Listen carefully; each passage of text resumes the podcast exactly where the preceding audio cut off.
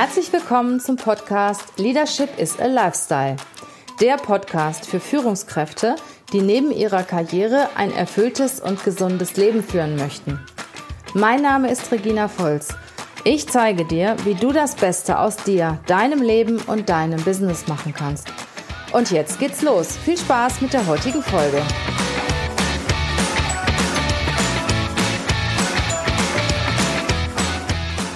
Heute geht es um das Thema Führung.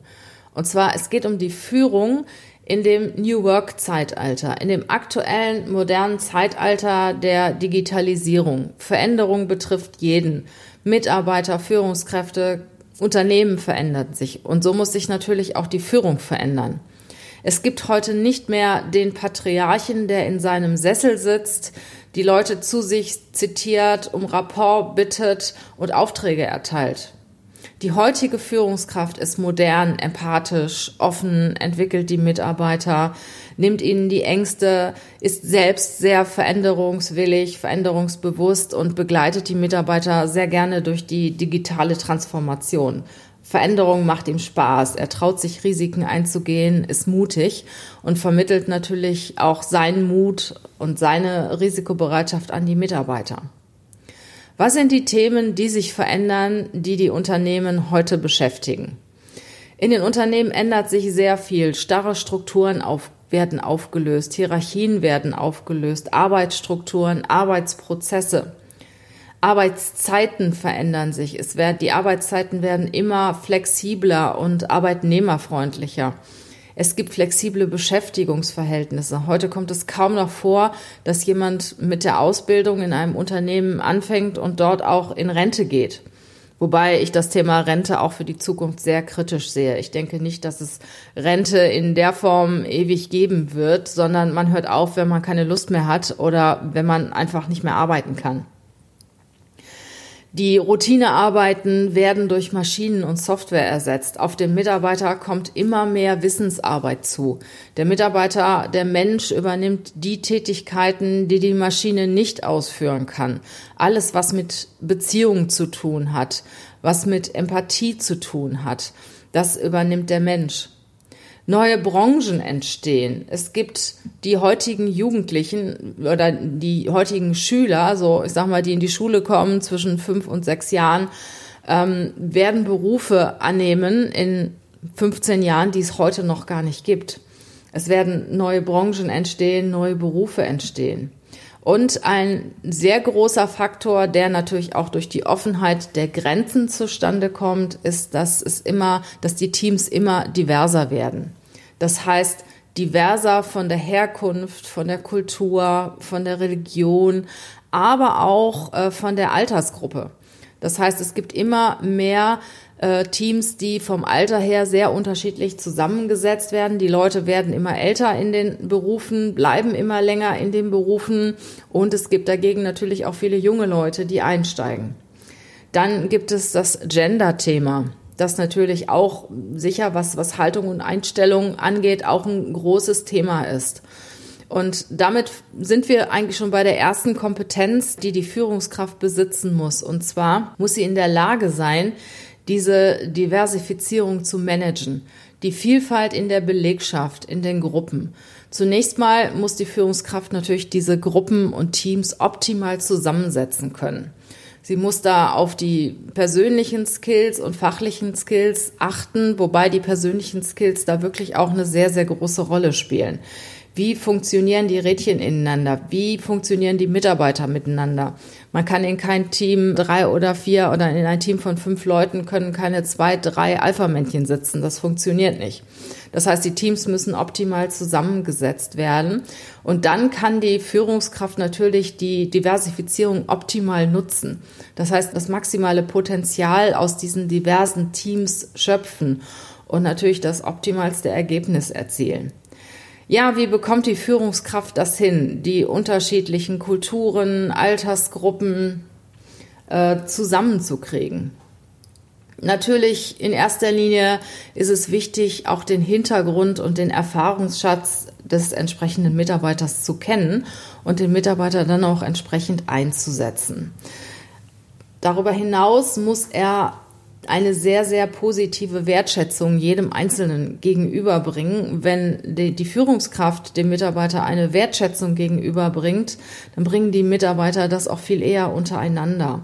Die Führungskraft ist eine produktive, für eine produktive Gesamtatmosphäre ähm, in dem Team verantwortlich. Das heißt, soziale Diskriminierungen äh, ist sofort zu unterbinden, zu verhindern.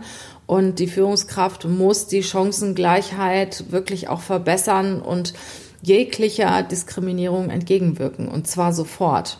Sie darf da halt auch nicht konfliktscheu sein, muss direkt rein, weil diese Konflikte, die können schon die Teamatmosphäre sehr stark zerstören.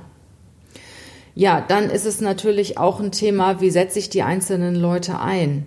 Wie bringe ich sie zusammen? Wie fördere ich eine positive, produktive Gesamtatmosphäre? Das kriege ich natürlich in erster Linie auch hin, indem ich ein gemeinsames Ziel vermittel. Wenn alle Mitarbeiter, egal wo sie herkommen, welche Kenntnisse und Fähigkeiten sie haben, ein gemeinsames Ziel haben, das Ziel attraktiv ist und an diesem Ziel arbeiten, entsteht dadurch schon eine Verbindung für die Mitarbeiter. Was natürlich auch sehr wichtig ist, ist die gegenseitige Wertschätzung und die Akzeptanz der Unterschiede zu fördern.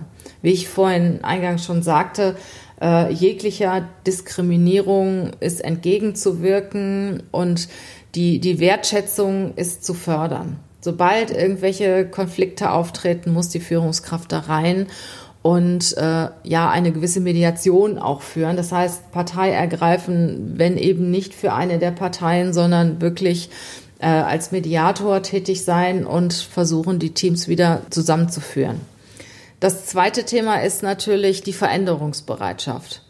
Wenn sich alles um mich herum verändert, muss ich natürlich auch sehr veränderungsbereit sein und auch in der Lage sein, die Veränderungen zu handeln und zu managen. Das heißt, ich muss die Fähigkeit haben, mit Unsicherheiten und Risiken umzugehen. Ich muss Verantwortung übernehmen, aber diese Verantwortung auch meinen Mitarbeiter weitergeben. Ich muss die Leute zielgerichtet einsetzen. Die, die Leute müssen zueinander passen. Äh, darüber hinaus gibt es natürlich mittlerweile sehr flexible Modelle, was Beschäftigungsmöglichkeiten und Arbeitsplätze angeht. Das heißt, ich muss in der Lage sein und auch bereit sein, flexible Arbeitszeitmodelle einzuführen und zu unterstützen, zeitlich und auch räumlich. Jobsharing ist ein großes Thema. Auf der New Work Konferenz in Hamburg habe ich ein sehr, sehr interessantes Modell kennengelernt und zwar zwei Damen von Unilever. Christiane Hassis und Angela, Angela Nelliston haben ihr Jobsharing-Modell vorgestellt, das ganz besonders ist. Das sind zwei Damen, die weiterhin jeweils eine verantwortungsvolle Position, aber in Teilzeit übernehmen wollten. Und sie sind auf die Idee gekommen, sich den Job zu teilen. Aus zwei wird eins. Und zwar so, dass sie zusammen Schan sind. Schan ist ihr Name. Schan setzt sich zusammen aus Christiane und Angela. Das heißt, sie werden, sie werden in der Firma unter Schan geführt. Sie haben eine E-Mail-Adresse, sie sind ein Ansprechpartner und die Kollegen wissen, dass wenn sie Schan anschreiben oder ansprechen, wird es erledigt. Und es geht nicht auf die einzelne Person über, sondern auf dieses, auf diese Schan-Person, die sich halt aus den beiden äh, Teilzeitkräften bildet. Da muss man natürlich das Ego auch in diesem Fall stärker zurückstellen und das Ziel vor Augen haben, dass das Jobsharing-Modell funktioniert. Und wenn man sich gut versteht, dann funktioniert das auch. Also bei Unilever haben die Damen das eingeführt. Es sind auch einige andere Damen, die in diesem Modell arbeiten und das funktioniert sehr, sehr gut. Sie haben damit den verschiedensten Mythen auch entgegengewirkt.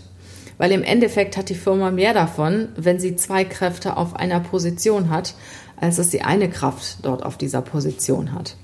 Ja, dann gibt es immer mehr Beschäftigungsmodelle in Form von Interim-Management. Viele Selbstständige arbeiten für die Unternehmer, Freiberufler sind tätig, kleine Dienstleistungsunternehmen und die Mitarbeiter wechseln natürlich auch viel, viel häufiger. Die Komplexität und der Zusammenhalt der Projekte äh, wird immer stärker, der Prozesse, also Projektarbeit spielt eine immer größere Rolle. Und wenn ich natürlich Mitarbeiter für Projekte aus verschiedenen Bereichen zusammenführe, ist die Führung anders, als wenn sie mir, ich ihnen weisungsbefugt bin, auch disziplinarisch. Ich sage immer, ein Projektmanager, der nur die fachliche Führung hat, hat es im Prinzip viel schwerer als jemand, der auch eine disziplinarische Führung hat. Weil derjenige, der die disziplinarische Führung hat, kann anweisen. Ja, welche ähm, Kompetenz muss die Führungskraft noch besitzen? Das ist die Kommunikationsfähigkeit. Die war immer schon wichtig, jetzt wird sie ganz besonders wichtig, und zwar in alle Richtungen. Die Führungskraft sollte eine Feedbackkultur fördern, eine offene und wertschätzende Feedbackkultur in positiver, aber auch in negativer Richtung. Es sollte Transparenz herrschen. Die Menschen sind natürlich sehr unsicher jetzt in der, im Zuge der Veränderung, wissen nicht, was mit ihrem Arbeitsplatz passiert, äh, was mit ihnen passiert. Und durch den offenen Umgang werden sie sehr schnell darauf vorbereitet und entwickeln natürlich auch ein gewisses Vertrauen ihrem Chef gegenüber und auch dem Unternehmen gegenüber. Ja, und natürlich der offene Umgang mit kritischen Themen. Wenn ich merke, da braut sich irgendwas zusammen, schnell reingehen und das kritische Thema ansprechen und natürlich auch äh, bereinigen zusammen mit den Betroffenen. Die nächste Kompetenz, die ich sehr wichtig finde für den Chef von heute und morgen, ist das Thema Empathie. Die Mitarbeiter suchen immer mehr das Vertrauen zu ihrem Vorgesetzten. Der Vorgesetzte bietet auch irgendwo so eine Art Heimathafen. Mit ihm können sie sich austauschen, ihm vertrauen sie, sie sind loyal mit ihm. Das heißt, der Mitarbeiter muss schon eine Bereitschaft haben, Empfindungen, Gedanken, Emotionen äh, der Person zu erkennen und zu verstehen. Empathie heißt nicht, dass ich mitfühlen muss. Das heißt, wenn einer Ängste hat, Trauer, Schmerz, äh, muss ich das nicht auch haben. Aber ich muss verstehen, was das für denjenigen bedeutet und ich muss zuhören können, eine gewisse Beziehung zu dem Mitarbeiter haben können und seine Gefühle, seine Empfindungen nachvollziehen können. Das heißt, ich muss verstehen, dass es ihm vielleicht im Moment nicht ganz so gut geht, weil er zu Hause Themen hat oder weil ihn irgendwas bedrückt, was er mir auch anvertraut. Die Führungskraft sollte dem Mitarbeiter zuhören, eine Vertrauensperson für den Mitarbeiter sein und ansprechbar sein.